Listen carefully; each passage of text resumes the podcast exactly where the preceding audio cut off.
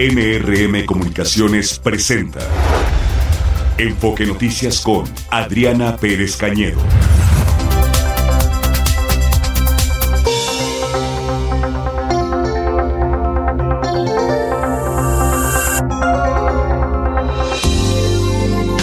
Muy buenas tardes a todos, ¿cómo están? Les saludo con mucho gusto en este martes 16 de enero desde la capital de la República Mexicana, donde iniciamos hoy con la noticia del colapso de una estructura del tren México-Toluca a la altura de Observatorio.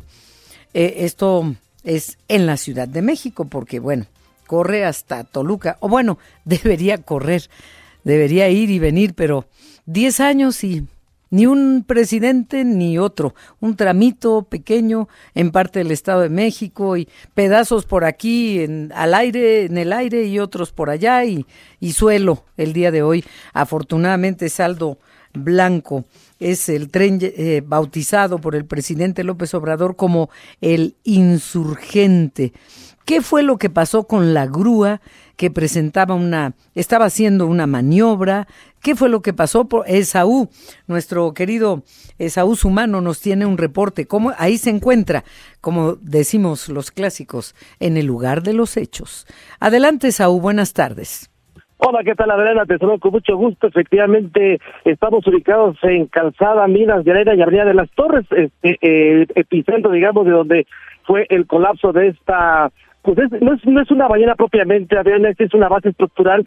Nos está explicando Miguel González, ahorita lo escucharemos, quien es miembro de seguridad de, de la obra, que estas bases estructurales le dan soporte propiamente a estas ballenas, estas ballenas largas, grandes que conocemos.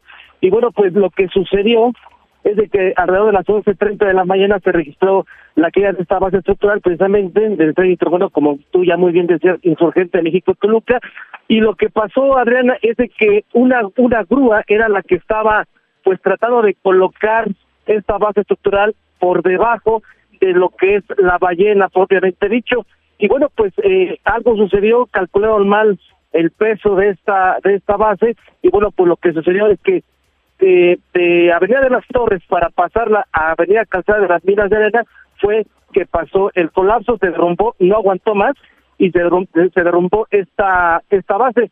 Esta base estructural de arena cayó sobre dos autos, un, un taxi que, que era pues, de, un, de un vecino y una camioneta de estas, este, pues como de redilas que son para servicios de mudanzas, una situación de esas, no hay vidas que lamentar eh, hasta este momento, pero vamos a escuchar, si me permites, a Miguel González, quien es miembro del equipo de seguridad de esta obra, que nos narra más o menos qué fue lo que sucedió. Por favor. lo que podemos este, observar es que la grúa, en este caso, perdió la fuerza por el bloque que intentaron cargar por medio del, del otro lado donde está la, la continuación de las vías. Entonces tiene más o menos como una, una hora, más o menos, que se escuchó un, un estruendo, un temblor, entonces empezaron a llegar patrullas y todo, y como apenas estoy montando turno, nos estamos dando cuenta que del otro lado está el bloque ya, este, ¿cómo se llama? Sobre algunos vehículos, al parecer solamente son daños materiales, no sabemos si hay pérdidas humanas o este o, hay algún tipo de otro daño.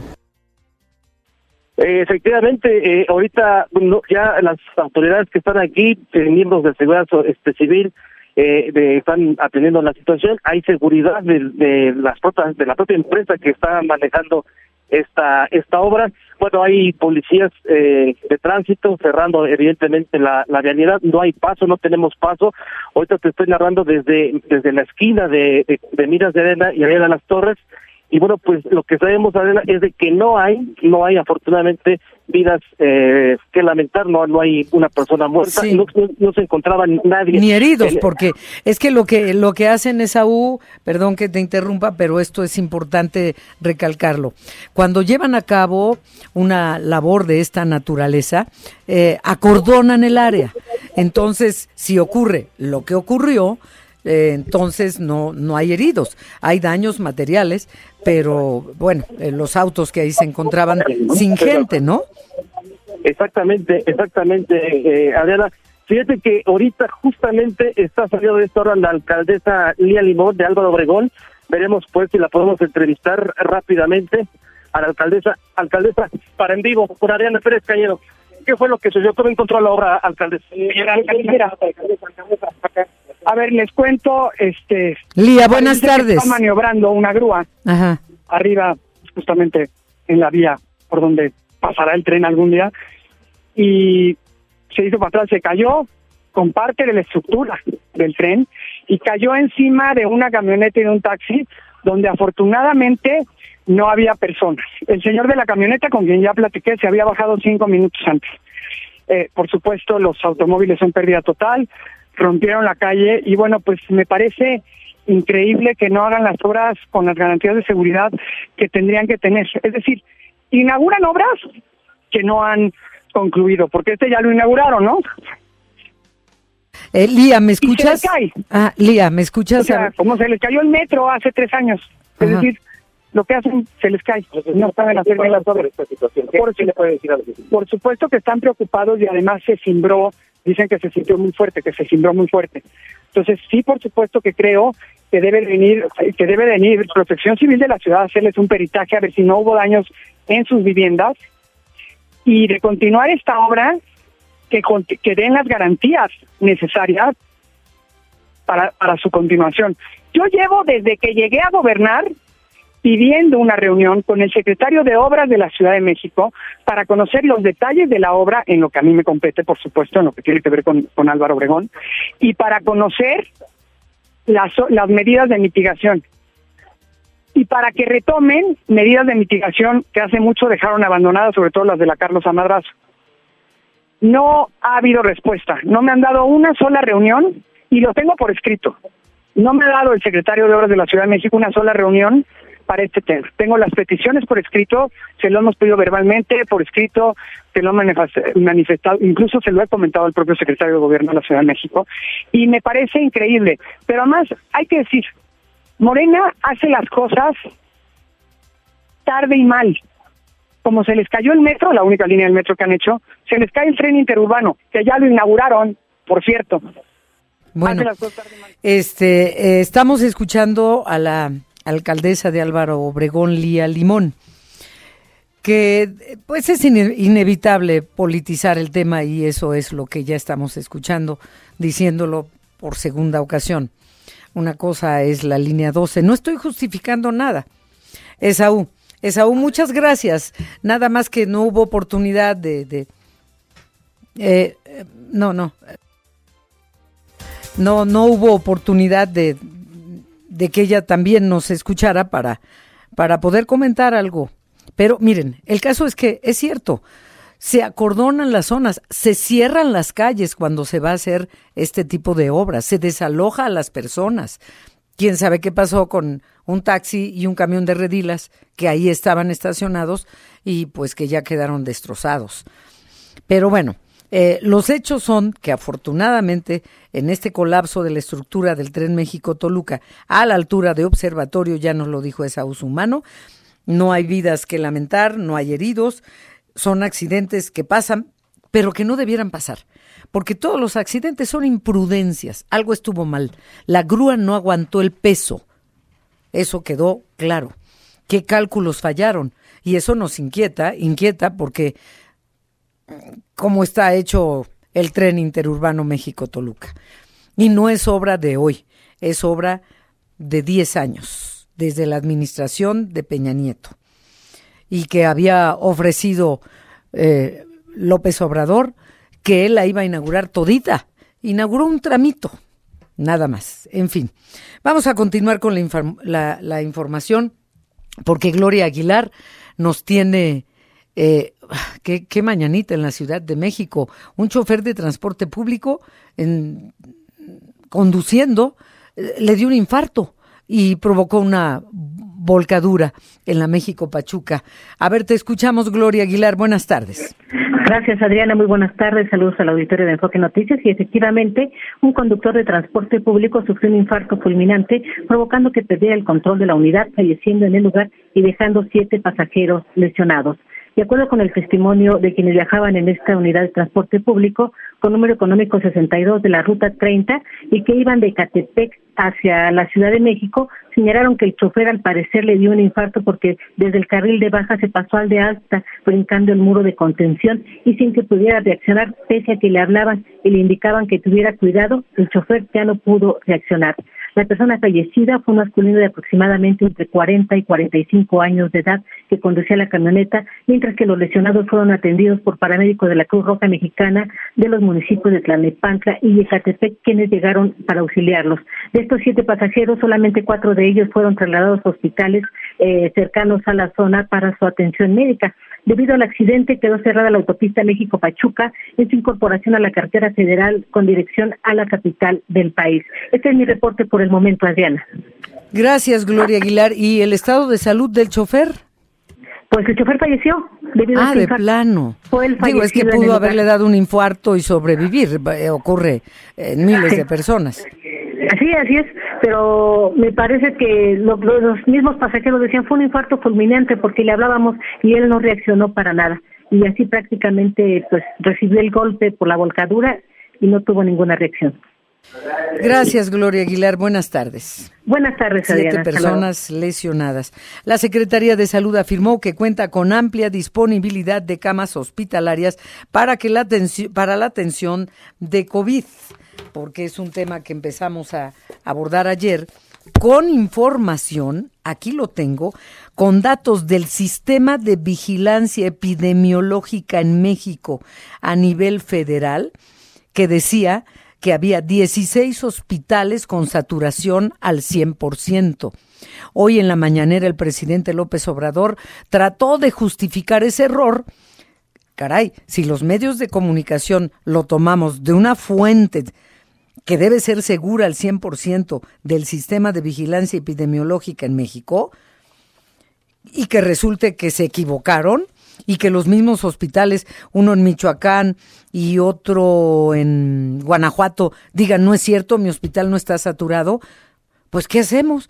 Informamos lo que nos dio a conocer el sistema de vigilancia epidemiológica. Hoy están corrigiendo. ¿Y qué creen que hace el presidente? pues responsabilizar a los medios de comunicación, o al menos que haya sido una trampa y caímos para que tenga material para seguir acusando a los medios de comunicación. Entonces hoy, la Secretaría de Salud dice que cuenta con amplia disponibilidad de camas hospitalarias para la atención de COVID. Ah, qué bueno. Y entonces hagan algo al respecto eh, con esta mala comunicación que transmiten a los medios dice que actualmente la ocupación de camas generales es de 5% y 1% solo con ventilador. De 5.489 camas reportadas por las unidades hospitalarias a nivel nacional para la atención de pacientes con COVID, están ocupadas 183 camas generales y 25 con ventilador. Entonces ahí les encargamos, sí, al sistema de vigilancia epidemiológica que hagan bien su trabajo antes de darnos los datos, antes de darnos los datos a los medios de comunicación. Eh, organizaciones de la sociedad civil encabezados por Unidos o Unidas, es con arroba, convocaron a la marcha por nuestra democracia este 18 de febrero en todo el país para mostrar su rechazo a las propuestas de reforma que presentará el jefe del Ejecutivo, entre ellas al Poder Judicial, y eh, pensiones, etcétera. El único orador en el Zócalo de la Ciudad de México será Lorenzo Córdoba, el ex consejero presidente del INE. Es el 18 de febrero. 18 de febrero. Y es que también nos enteramos que se está convocando en 22 ciudades de la República Mexicana y aquí en la capital del país, que se está convocando a una marcha en contra de la inseguridad pero nos estamos enterando. De todas maneras vamos a hablar de ello. Pero esta es otra. Marcha por nuestra democracia encabezada por Lorenzo Córdoba. En la capital del país, la cita es a las 10 de la mañana, 18 de febrero, Monumento a la Revolución, para de ahí partir al Zócalo. La Secretaría de Seguridad y Protección Ciudadana dio a conocer que en diciembre se cometieron 2.315 homicidios dolosos en el país para dar un total de 29.675 asesinatos durante el 2023. Por cierto, respecto al caso de las ocho colombianas eh, que presuntamente habían desaparecido en Tabasco, la Secretaría de Seguridad dice que siete serán deportadas a su país de origen por falsear declaración de ingreso como turistas y realizar actividades remuneradas, porque pues se pasaron algunos días en una fiesta, en una fiesta y dijeron que venían a, a turistear y pues en la fiesta no estaban turisteando precisamente. Solo una permanecerá en México en calidad de refugiada. Hasta se sorprendieron cuando sus propias familias las dieron por desaparecidas en México. Bueno, en el municipio de Concordia, en Chiapas, fueron encontradas cuatro cabezas humanas dentro de una hielera. Estamos hablando de Chiapas, ya no es solo Zacatecas, ya no es solo Michoacán, ya no es solo Jalisco. La Comisión Temporal de Debates del INE propondrá al Consejo General las sedes y los formatos para los tres debates a la presidencia, de los cuales dos serán obligatorios. El primero será opcional. Se realizará el 7 de abril en las oficinas centrales del INE.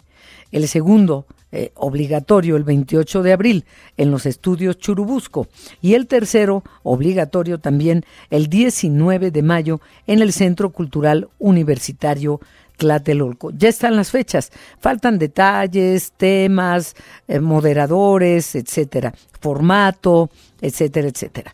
Pero estas son ya las fechas.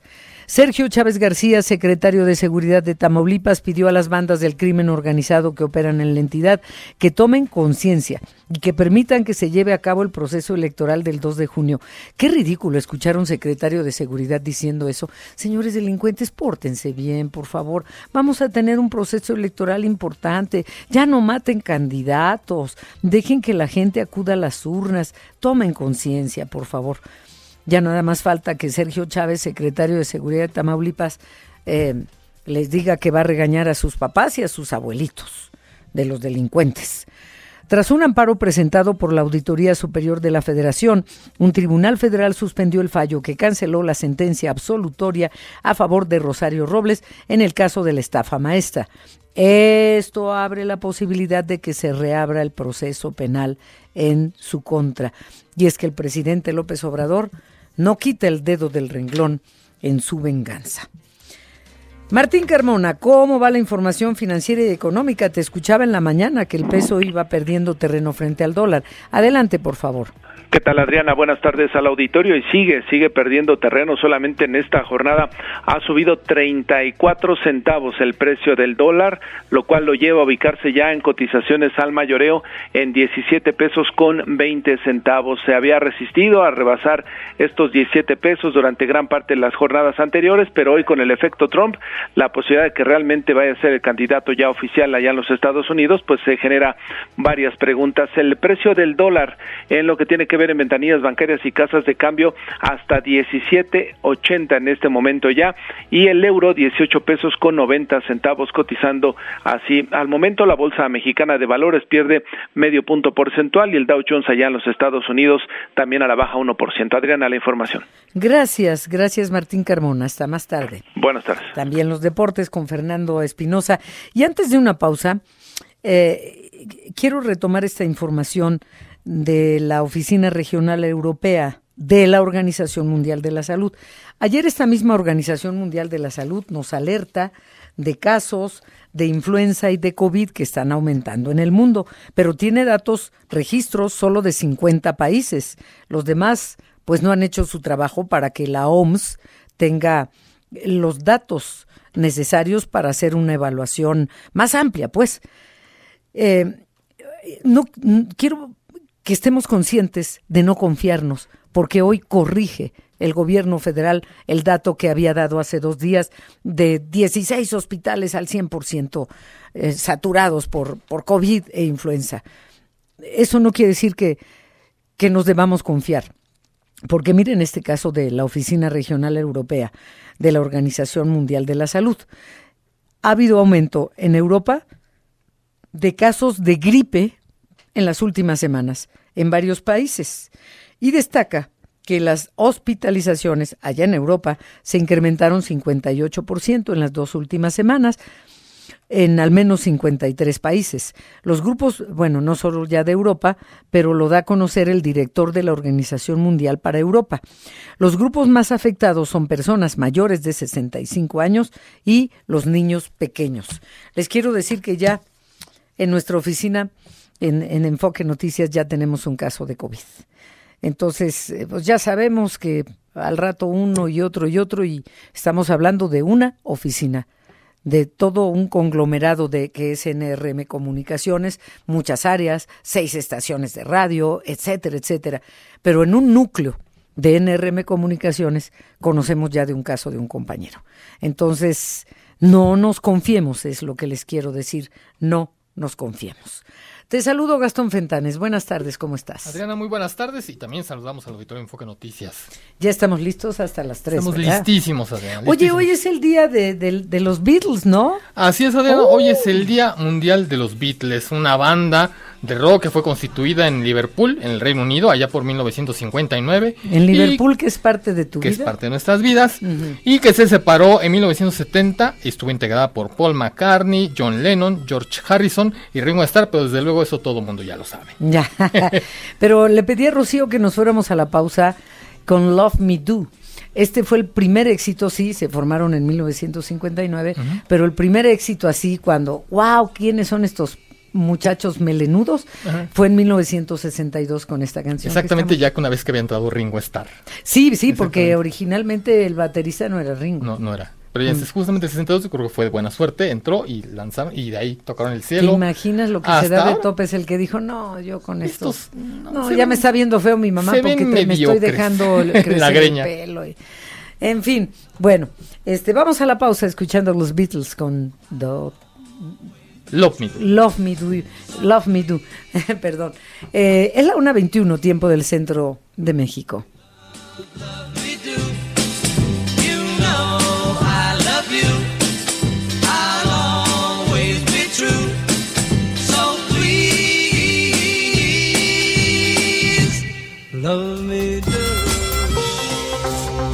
Ernesto Gloria, vamos con a Acapulco cuando hablamos de la tragedia del huracán de todavía hay desaparecidos, de todavía hay gente que, que, vive bajo un árbol, etcétera, y que se trata de, de levantar de nuevo la economía de Acapulco, eh, resulta que hay un huracán que es peor que el que llegó y se fue. Es un huracán que ahí vive y es la delincuencia organizada extorsionando. Ernesto Gloria, vamos contigo, por favor. Tienes toda la razón, Adriana, auditorio de Enfoque Noticias. Muy buenas tardes a todo. Por si no fueran pocas las afectaciones que prevalecen tras el paso del huracán Otis en el puerto de Acapulco, se le suman a esas pérdidas por cientos de millones de pesos tan solo en los últimos días, derivado de la intervención del crimen en rubros como extorsión, cobro de piso y otros delitos que han obligado a detener o a cortar las escasas actividades económicas, lo que se suma a una inacción de parte de la Fiscalía General de Guerrero encabezada por Sandra Luz Valdovino Salmerón. Así lo denunció el presidente de la Cámara de Comercio, Servicios y Turismos de ese puerto guerrerense, Alejandro Martínez Sidney, a quien escuchamos en Enfoque Noticias. La afectación económica al día de hoy ya rebasa los 400 millones de pesos. Esto en seis días que viene este bloqueo a la movilidad de la ciudad. ¿Por qué? Porque las tiendas de conveniencia, autoservicios están cerrando más temprano. Hay unas que en los primeros días, definitivamente los dos primeros días, se tuvo que cerrar definitivamente en el primer cuadro de la ciudad porque no llegó el personal a, a trabajar. Entonces tuvimos que cerrar y esta restricción de horarios que tenemos también ha impactado. Al día de hoy ya estamos rebasando los 400 millones de pesos en pérdidas al sector comercio, servicios y turismo de Acapulco. Pues de una forma muy específica, Adriana, se ha demostrado en los hechos quién gobierna en aquella entidad. El dirigente del sector terciario en el puerto hizo un llamado urgente a los legisladores locales a que citen a comparecer a la fiscal del Estado, toda vez que advirtió hay inacción de la misma pese a los constantes delitos que se han registrado. Lo dijo así. Yo le pediría a los diputados de Guerrero, quienes son, quien vigilan, supervisan el trabajo de la fiscal Sandra Valdominos, que la citen a comparecer ya para ver qué es lo que está pasando con los asesinatos en Guerrero y que no se están resolviendo. La Fiscalía del Estado de Guerrero desgraciadamente ha sido opaca, ha fallado en las investigaciones, no hay detenidos y no hay presentados y no hay una investigación contundente por parte de la Fiscalía del Estado de Guerrero y esto genera la impunidad y la violencia que estamos viviendo en el Estado de Guerrero. Pues lamentable, Adriana, el reporte que les tengo. Más que lamentable, sí. Qué curioso. Eh, pasan cosas similares en Chiapas y el gobernador de Chiapas ni siquiera habla de eso. Ni siquiera habla de eso. Y, lo que pasa en Guerrero, la gobernadora tampoco se ocupa de eso. Ni hablan ni se ocupan de eso, Ernesto Gloria. Qué lamentable. Estos sí que son huracanes. Aunque no lleguen a Chiapas los huracanes, a Chiapas, perdón, eh, este tipo de huracanes eh, son arrasadores. Ernesto Gloria, muchas gracias. Buenas tardes. Al contrario, Adriana, buenas tardes. Buenas tardes. Vamos contigo, Sandra Soraya Castro, a Michoacán. Eh, encontraron un taller, pues claro, en algún lugar deben hacer esos monstruos que vemos circulando eh, de la delincuencia organizada en calles y carreteras del país. Pues encontraron un taller donde hacían este tipo de trabajitos. Sandra Soraya Castro, buenas tardes. ¿Qué tal, Adriana? Un placer saludarte a ti y al auditorio de Enfoque Noticias. Fíjate que elementos del ejército mexicano desmantelaron en la Huacana un taller utilizado para la elaboración de blindaje artesanal que era usado para construir esos vehículos que tú mencionas, los tipo monstruo que son usados por la delincuencia organizada. Allá se encontrado en la comunidad de Sicuirán, mismo lugar, Adriana, donde apenas el pasado fin de semana fue desmantelado un taller para la elaboración de artefactos explosivos. La Fiscalía General del Estado dio a conocer que el inmueble donde se armaban carros tipo monstruo fue ubicado mediante investigaciones en la colonia El Mirador, de donde se obtuvieron datos de prueba para realizar un cateo. Eh, elementos de la Fiscalía, agentes investigadores de la Fiscalía, junto con Ejército Guardia Nacional y Guardia Civil, fueron a este lugar y bueno, lo que encontraron eh, fue maquinaria de corte y soldadura de lámina, armas de fuego, vehículos ya listos para ser eh, armados y piezas automotrices. Todo, todo fue asegurado y lo relevante es eh, ya se lo mencionaba, ubicada en el municipio de Lahuacán, en la tierra caliente michoacana, pues se ha convertido en centro no solamente de estos vehículos tipo monstruos, sino también eh, de artefactos explosivos. En menos de una semana, desmantelados dos talleres en este en este pequeño lugar. Es una comunidad muy pequeña de escasos eh, tres mil habitantes y bueno, ahí ahí se encontró eh, el lugar eh, donde se fabrican estas dos cosas para, para la delincuencia organizada. Adriana, el reporte que yo te tengo. Bueno, pues seguro habrá más y al rato rearman este y tendrán que volverlo a desbaratar y así sucesivamente. Mientras nada más lleguen, desmantelen y no hay detenidos, pues los mismos mafiosos se vuelven a armar. Gracias, Sandra Soraya Castro. Buenas tardes. Muy buenas tardes. Voy a presentarles al doctor Carlos Pérez Ricard.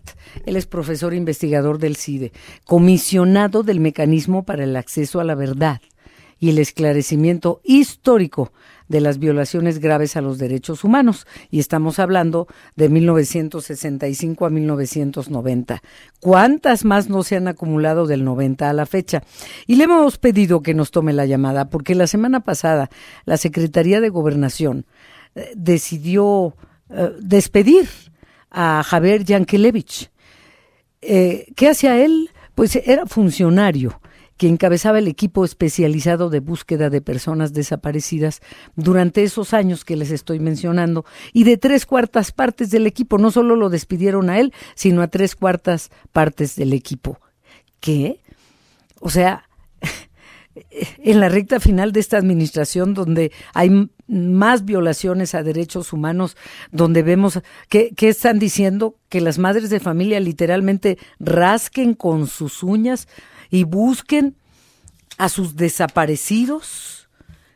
¿Cómo a estas alturas el gobierno federal desmantela literalmente este, este equipo especializado de búsqueda de personas desaparecidas.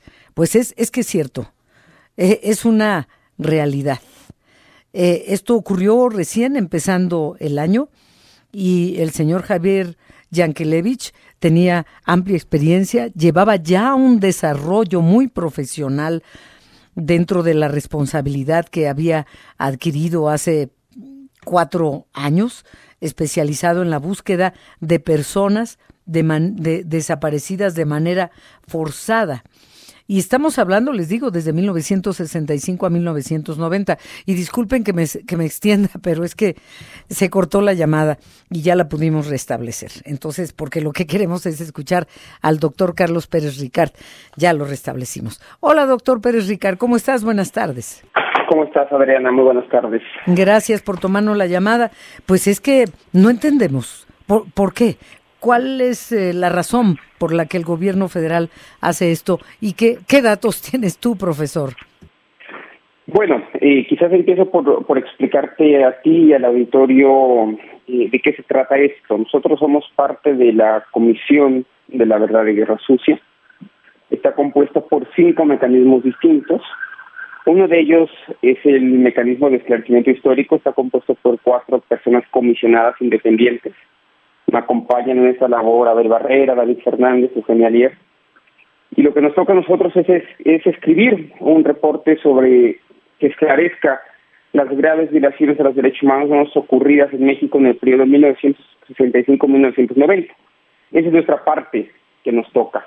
Hay cuatro otros mecanismos que componen la comisión, entre otros el de búsqueda de personas, que es justamente el que se encuentra, en palabras del gobierno, eh, en reestructuración, pero que nosotros llamamos más bien desmantelamiento. No lo entendemos, no sabemos por qué, es un grupo que viene trabajando bien, que está dando resultados, eh, que venía trabajando con la excomisionada Carla Quintana, y ahora el gobierno federal, lo digo con todas sus letras y a título personal, se da un balazo en el pie, retirando de la función de búsqueda de personas al equipo de Javier Yankelevich, no solo a él, sino al equipo que lo ha venido acompañando durante eh, los últimos años en esta tarea. Es lamentable. Totalmente lamentable, pero ¿hay algo que los mexicanos podamos hacer o, o, o, tú como investigador del CIDE y comisionado de este mecanismo para, para la verdad y el esclarecimiento histórico o nada más lo denunciamos cada quien en su lugar? Eh, bueno, hacemos lo que, lo que podemos denunciándolo, presionando justamente ante medios y, y, ante, tu, amable público y seguimos intentando presionar a la Secretaría de Gobernación para evitar que esto suceda. Eh, recordar que la, que la Comisión de la Verdad de Guerra Sucia en su conjunto es una comisión presidencial, es parte del proyecto del presidente de la República. Quienes lo componen, quienes lo componemos, no solamente no somos opositores, sino que compartimos muchas de las líneas programáticas del gobierno. Participamos de una u otra manera en un, en un, proyecto estatal. Queremos lo mejor. Queremos que las familias, las víctimas, los familiares se vean representados en este esfuerzo. Entonces, bueno, las víctimas pueden ayudar, eh, los colectivos pueden ayudar. nosotros como comisionados independientes lo que tenemos que hacer es levantar la voz ante lo que me parece que es más una revancha política, lo, digo con toda seriedad, contra el equipo de, de Carla Quintana que sale de la Comisión Nacional de Búsqueda a finales del año pasado, tiene una decisión que esté pensando en cumplir los mandatos que se establecieron en la comisión hace ya dos años. Entonces, bueno, es lo que puedo decir. Pues sí, lo único que podemos hacer es lo que también ustedes em, plasman en este comunicado del mecanismo para la verdad histórica, esperar que las instituciones y las autoridades tomen conciencia de la importancia, porque están dejando a, a, las familias, mucha gente, a, muchos padres, abuelos, han muerto en hermanos, han muerto en el camino, como la propia Rosario, eh, Piedra de, de Ibarra, este, que terminó muriéndose ya, su hija está en la CNDH, pero eh, por la desaparición de su hijo. Eh, pero entonces no hay más que hacer más que denunciarlo a los medios, informar a la ciudadanía, tomar nota de eso, porque no puede pasar de noche, por eso te buscamos. Porque... No, te lo agradezco, te lo agradezco. Nosotros como, perdón que te interrumpo, pero como, como, como parte del mecanismo de esclarecimiento histórico seguiremos trabajando. Pues sí. Eh, no son cosas que nos parezcan correctas. Por eh, supuesto. creo que la Comisión de Guerra Sucia va, a dejar mucho que, que, que desear al final de sus resultados. El Comité de Justicia, por ejemplo, que se armó hace dos años, eh, en este momento no está funcionando. El Comité eh, de Memoria no ha logrado que pase la ley de memoria en el Congreso. El Comité o la Comisión de Búsqueda, pues ahora tiene este problema. Y la parte de reparaciones tampoco está haciendo tampoco está funcionando, reparaciones y compensaciones a las víctimas. Nosotros somos, digamos, la, la última parte que queda de este proyecto, que lo que está haciendo es escribir un informe de los graves, las graves violaciones que se, que se suscitaron en el periodo de guerra sucia. Lo seguiremos haciendo, estamos muy comprometidos con, con este proyecto, pero no podemos no alzar la voz cuando eh, vemos que frente a nuestras narices se, eh, eh, se desmantela una oficina que estaba trabajando para y con las víctimas de ese periodo. O sea, de mal en peor. Esto lo tiene que lo tienen que saber todos los mexicanos. Todos los mexicanos tenemos que saber que eh, eh, acciones no hay, palabras hay muchas, promesas hubo muchas que no se han cumplido y las que ya tenían un camino andado, ¿qué crees que haya atrás de esto? ¿Que no hablemos de esto y lo estamos haciendo? ¿O que, que, que qué? O sea, no, no entiendo, trato de, de, de razonar pero ¿por qué? ¿Por qué hace esto el presidente? Porque mm, aquí en este país no se mueve una hoja sin que, sin que el presidente de la República lo sepa y, y el propio López Obrador lo ha dicho. No hay nada de lo que no esté enterado un presidente. Lo dijo desde otros presidentes y ahora él lo sabe y él está ahí. O sea, no encuentro respuesta, ni tú tampoco, ni los ciudadanos, ni los familiares de los desaparecidos. No entendemos. Tal vez más recorte, quieren más dinero para las campañas, o no quieren que se hable de esto, pero estamos de mal en peor. Suena, suena un poco ilógico, tiene pues razón, porque es una comisión presidencial, el presidente la hizo hace dos años, ¿no?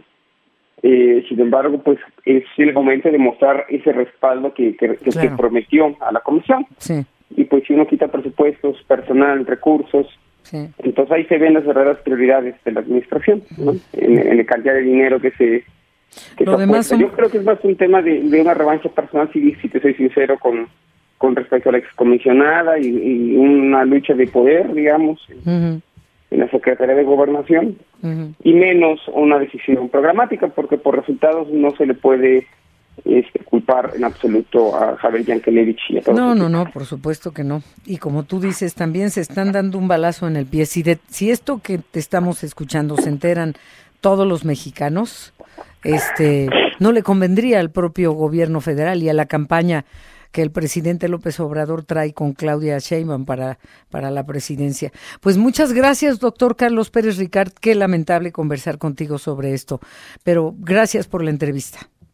Gracias y estoy al pendiente. Ojalá con mejores mm. noticias próximamente. Ojalá que sí. Gracias, buenas tardes. Estoy bien, muchas gracias, Brenda. Eh, gracias. Este, ayer se nos quedó, eh, se nos quedaron eh, algunos nombres para agradecerle a nuestro queridísimo auditorio que se comunica, que retuitea, que hace comentarios, etcétera, etcétera. Y entonces antes de empezar con lo de hoy, no quiero dejar pasar de largo lo de ayer, porque sería ignorarlos y, aquí no hacemos eso. Así que por favor, rápido antes de la pausa. mandaron un mensaje, Jair Ciño dice, Adriana, lo mejor que pudiste hacer fue renunciar a Canal 11, donde se convirtió en una televisora aplaudidora. Lo último que quedó bueno fue la gran Cristina Pacheco y el remanente de primer plano. Gabriel Salazar, Julián Salazar le manda un insulto a Iván García, que fue el que te dijo que pues que... Que, por eso me habían corrido de Canal 11. Exactamente. pero no me corrieron, no me despidieron, me fui cuando quise y como quise. Alicia Elena Áviles dice, excelentes entrevistas, Adriana, se refiere a la que realizaste con Xochitl Galvez y Denis Dresser. Felicitaciones a ti y para nosotros por tener la oportunidad de escuchar de viva voz sus, las propuestas de Xochitl sobre temas específicos y el libro se, que y el libro se presenta muy interesante, el de Denis Dresser. Feliz inicio de semana. Mm. Betty Moreno dice, me gustó mucho la entrevista, la de Denis Dresser. Ojalá muchas personas lean este libro. Yo voy corriendo a conseguir los saludos. Qué bueno, Betty, qué bueno. Y a Pango también, muchísimas Pango dice, buenas tardes, al gran enfoque. Los ciudadanos debemos entender y concientizarnos que el presidente, senadores, diputados, etcétera, son nuestros empleados, cobran sueldos de nuestros impuestos, deben rendir cuentas y dar resultados. No son dioses que hayan, que, que haya que pues hay quienes sí y los idolatran. Tania Valencia, muchas gracias también por tus palabras. ¿Qué sigue? Se llama el libro de Denise Dresser. La entrevista completa está en la página de enfoquenoticias.com.mx. Pero saben, o sea, el título es que sigue, pero ¿saben qué contiene? Si no escucharon la entrevista, contiene 20 lecciones para ser ciudadano ante un país en riesgo, dice Denise Dresser, editorial Aguilar. Vamos a esta pausa. Sergio Perdomo, vamos contigo, por favor. Sergio. Hola Adriana, te saludo. Una denuncia más en contra de hijos del presidente de la República presentó el Partido Acción Nacional. Esta vez se presentó por la mañana en la Fiscalía General de la República el diputado federal Héctor Saúl Telles, acompañado del otro legislador panista Miguel Humberto Rodarte, y están denunciando al hijo del presidente de la República, Gonzalo Bobby López Beltrán.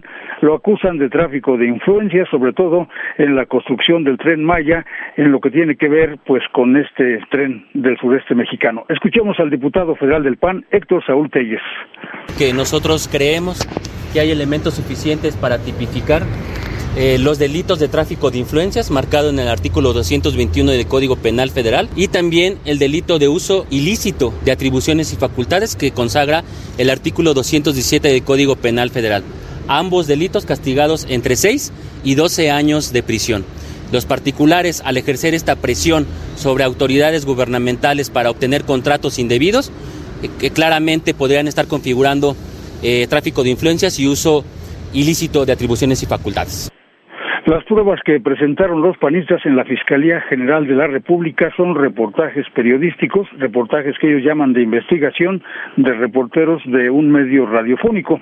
Vamos a escuchar lo que dijo al respecto el diputado federal del PAN, Humberto Rodarte, en esta presentación en la Fiscalía General de la República y dijo que aquí se incluye a funcionarios públicos y a particulares integrantes de empresas fachadas que habrían participado en una posible red de corrupción en el sureste este mexicano. Es la voz del diputado Rodarte. Es un claro tráfico de influencias y ganancias indebidas de contratos públicos. Entonces, haremos nosotros lo conducente, lo que nos corresponde, que es presentar la denuncia para que la autoridad correspondiente haga la investigación que le corresponda y esperar los resultados de una fiscalía autónoma a la cual todavía le quedan muchos años aun cuando cambie el gobierno del presidente Andrés Manuel López Obrador. Entonces confiamos en que la Fiscalía haga la investigación y nosotros cumplimos con nuestra parte, que es presentar la denuncia para que arranque este proceso precisamente de investigar estos posibles hechos de corrupción.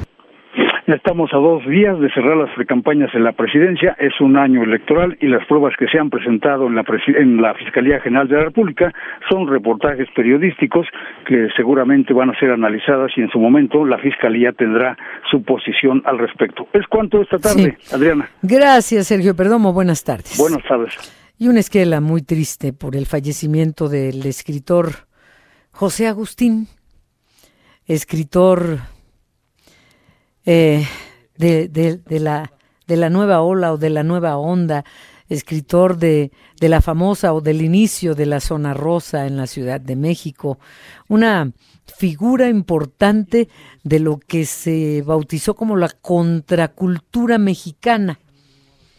Era irreverente, era coloquial, era un hombre con gran talento, pero sencillo, sin pomposidades, pues. También melómano y pues lamentablemente eh, falleció. Desde hace meses ya se sabía que se encontraba delicado de salud y hace unos minutos su familia anunció su fallecimiento. El comunicado dice con profunda tristeza comunicamos el fallecimiento de José Agustín, esposo, padre, hermano, abuelo y escritor devoto de la literatura y la música, así como de sus lectores de cualquier edad.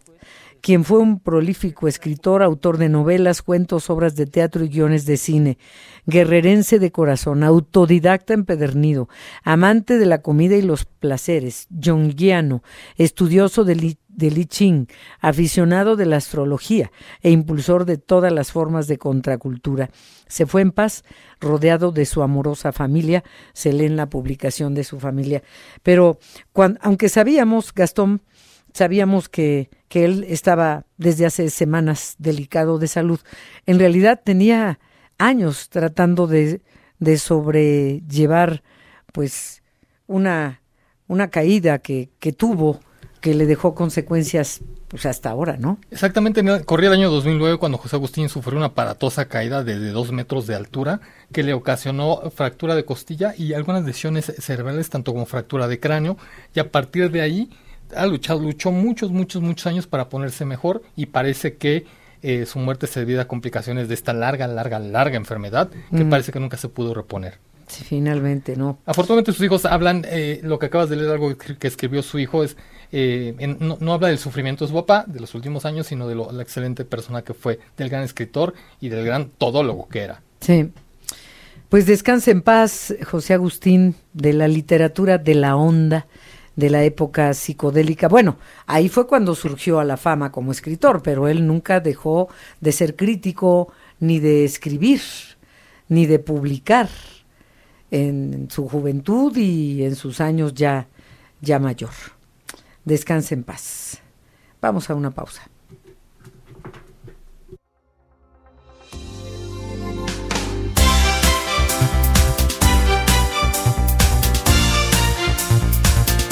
Ya tengo ahora al doctor Tonatiu Guillén, siempre me da mucho gusto conversar con él. Él es profesor del Programa Universitario de Estudios del Desarrollo Humano, perdón, del Desarrollo de la UNAM, de la UNAM. Y digo siempre porque fue comisionado del Instituto Nacional de Migración, hasta que el presidente López Obrador decidió pues que quería ahí alguien pues más afín, más a modo y sobre todo más en el ámbito político, que no ha servido mucho que digamos pero el doctor Tonatiu, si alguien sabe de temas migratorios, es él, el doctor Tonatiu Guillén. Y pues este ya escuchamos mensajes de los candidatos, las candidatas y el candidato de, de, de, sus planes en caso de llegar a la presidencia. Y hay mensajes sobre los asuntos que tienen que ver precisamente con la población mexicana que reside en el extranjero etcétera, etcétera. ¿Cómo estás, doctor Tonatiu Guillén? Buenas tardes. ¿Qué tal, Adriana? Muy buenas tardes. Me da muchísimo gusto saludarte. Eh, Encantado. Igualmente, muchísimas gracias. Pues eh, hay mensajes de uno y otro lado y queremos escuchar tu opinión sobre, sobre ellos, por favor. Sí, con relación a la población mexicana en los Estados Unidos, Adriana, que es algo en lo que he estado insistiendo por largo tiempo, es que tenemos una historia muy añeja de marginación, de exclusión y de incomprensión de la población mexicana en Estados Unidos. Y no obstante que son una parte sustancial de, la nación y de la economía y del piso social de México. Solo, solo hay que ver la enorme cantidad de remesas que tienen la generosidad de enviar cotidianamente y que significan muchísimo para la vida social en las comunidades del país y, y para la balanza de pagos mexicana. O sea, sin esas remesas, francamente, estaríamos quién sabe dónde. En, el, en, el, en, el, en el balance económico. Y lo que tú sabes de, de tema migratorio, eh, sería bueno que lo, que lo introyectaran y lo llevaran a la práctica las mujeres que pueden ser alguna de las dos la presidenta de México o también el candidato de Movimiento Ciudadano. Nada se puede descartar, aunque se encuentre muy, muy, muy lejano del conocimiento de la ciudadanía. En realidad es o Claudia o Xochitl o Xochitl o Claudia. Pero, eh, ¿qué has escrito para ellas? Sí, justo, justo ese es el punto de partida de, de tener la posibilidad de construir otra etapa en la relación del Estado con la población mexicana en el exterior. Ya creo que se ha hablado mucho del tema, pero se ha actuado poco. Y, y especialmente al próximo sexenio le va a tocar de manera muy intensa modificar y modernizar y ampliar la relación con la población en el extranjero. Ahí, ahí te desea una larguísima historia de maltrato, pero también cambios que vuelven el asunto más complejo, porque en el año eh, 97 se, se modificó la constitución para ampliar el reconocimiento de mexicanos nacidos en el extranjero con doble nacionalidad, a, quienes no les hemos hecho mucho caso desde entonces, pero en el año 21, eh, hace poquito todavía, eh, se reformó nuevamente el artículo 30 constitucional y se extiende el reconocimiento de nacionalidad a, a la primera, segunda y sucesivas generaciones de mexicanos nacidos en el extranjero. Y esto traducido ya quiénes somos los mexicanos, Adriana, ese es el gran asunto poco interiorizado incluso en el gobierno y evidentemente en la cultura política del país. El hecho histórico es que ahora somos una nación de 168 millones o poco más. Entonces, la nación de ese tamaño, la nación transterritorial como le he llamado, requiere una nueva relación con el Estado en todos los campos, desde, la, desde las cosas más sencillas, entre comillas, pero que son muy complejas, pero digamos no, no son tan difíciles, como es la cuestión de la cultura. Eh, hay que asumirnos y reconocernos en otro océano cultural mucho más grande que el que tenemos en el territorio, pero que sigue siendo mexicano, que sigue siendo parte de la nación y que no estamos acostumbrados a verlo de esa manera. Todavía este, nos referimos a veces de, de forma peyorativa con a los mexicanos en el exterior y, y en realidad no les damos el, el valor y reconocimiento que tendría como cualquier otro nacido en el territorio, como cualquier otro de nosotros y de nosotras que, que está en el país y que requeriría el reconocimiento en ese plano de cultura. Y luego asuntos más complejos en el plano del derecho, en el plano, eh, por ejemplo, cómo resolver un asunto complicadísimo que es el de la representación política. son, son millones y millones que no tienen representación política en la estructura del Estado. Entonces son grandes, grandes temas otra etapa histórica y yo estoy invitando a, a que a que nuestra reflexión política ya asuma con con toda su plenitud la escala de la nación que somos ahora y no sigamos pateando el balón adelante a ver qué pasa. Oye, hay una parte, eh, todo esto, y te hemos buscado por por el artículo que publicaste en la revista, bueno, no en la revista, en la página de Proceso, Tonatiu Guillén. y dices que el gran cambio de México, o sea, diriges este mensaje a los candidatos a la presidencia, em, y, pero dices que el gran cambio de México no está en alguna providencial lideresa o en algún partido político, ni en alguna otra organización relacionada con los poderes públicos. Dices que el gran cambio capaz de marcar la historia procede de la población mexicana en el extranjero y de su reconocimiento e inclusión en los asuntos nacionales de mayor relevancia. Ya mencionaste algo sobre esto, pero quisiera que entraras más en detalle cuando dices son millones y millones de mexicanos que también tienen poder de decisión. Sí, sí, por favor, claro, por favor. Duda. Pongámosle el nombre. el, de los mexicanos nacidos en el territorio, Mm. actualmente en el extranjero, casi todos en Estados Unidos, Ujú. somos 11.7 millones. Wow.